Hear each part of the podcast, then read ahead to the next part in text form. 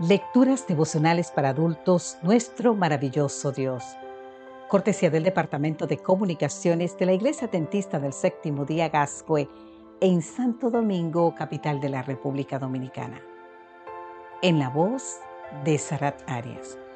Hoy, 25 de mayo, Dios está en los detalles. San Marcos capítulo 3, versículo 1 nos dice, Jesús entró otra vez en la sinagoga y había en ella un hombre que tenía una mano tullida. Crecí en un barrio de Caracas en el que era muy común llamar a la gente por apodos. En la mayoría de los casos el apodo era el producto de un defecto físico de la persona o de algo que hacía mal. Lo más curioso de este hecho no era tanto el apodo en sí, sino que en algunos casos nunca sabíamos el verdadero nombre de la persona y mucho menos su apellido. ¿Cómo es que durante años llamábamos por su apodo a una persona sin tomarnos la molestia de saber al menos su nombre? A mi mente vinieron estos recuerdos cuando pensé en el hombre del cual habla nuestro texto de hoy. Con ocasión de su visita un día sábado a la iglesia, una versión de la Biblia dice que el hombre tenía seca una mano. Otra dice que el hombre tenía la mano paralizada.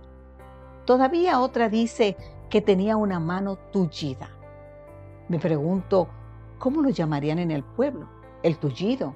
¿El paralítico? ¿El hombre de la mano seca? Es aquí donde entra en juego el título de nuestra reflexión para hoy. Dios está en los detalles.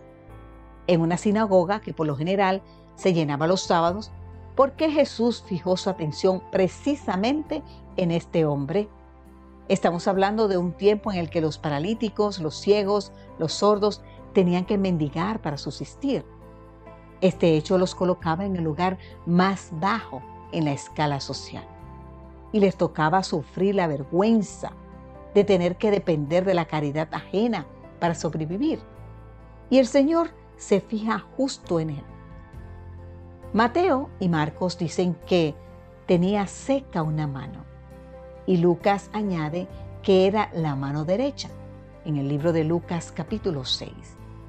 Definitivamente Dios está en los detalles.